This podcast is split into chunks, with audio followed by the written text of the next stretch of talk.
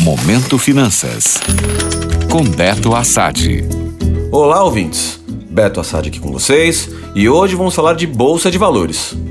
O Ibovespa, principal índice da Bolsa Brasileira, teve uma semana bem difícil.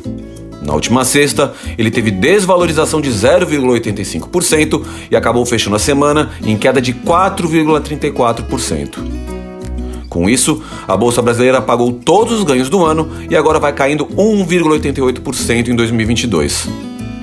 Faltando apenas 10 pregões no ano e com um momento ruim, a possibilidade do Ibovespa fechar seu segundo ano consecutivo em queda é grande.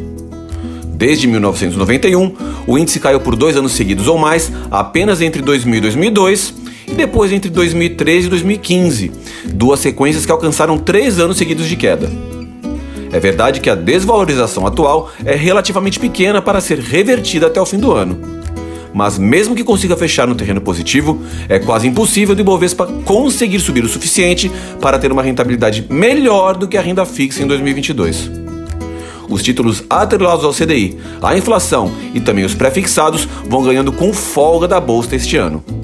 É verdade que no melhor momento em 2022, o Ibovespa chegou a subir perto de 16% na sua máxima lá em abril, mas como estamos falando de renda variável, tudo que sobe pode cair. E o Ibovespa caiu com vontade. Assim, com a expectativa da Selic se manter num patamar elevado por mais tempo, dado todos os acontecimentos das últimas semanas, vejo uma alta probabilidade do Ibovespa repetir sua sequência negativa não só de dois, mas pelo menos três anos seguidos de queda. Tudo vai depender do que Haddad e sua equipe econômica vão trazer de novidades para o mercado. Boas notícias ainda este ano podem ajudar a bolsa a melhorar o rumor e fechar para cima.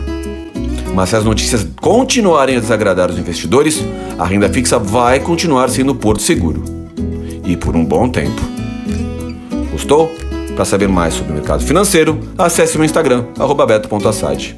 Até a próxima!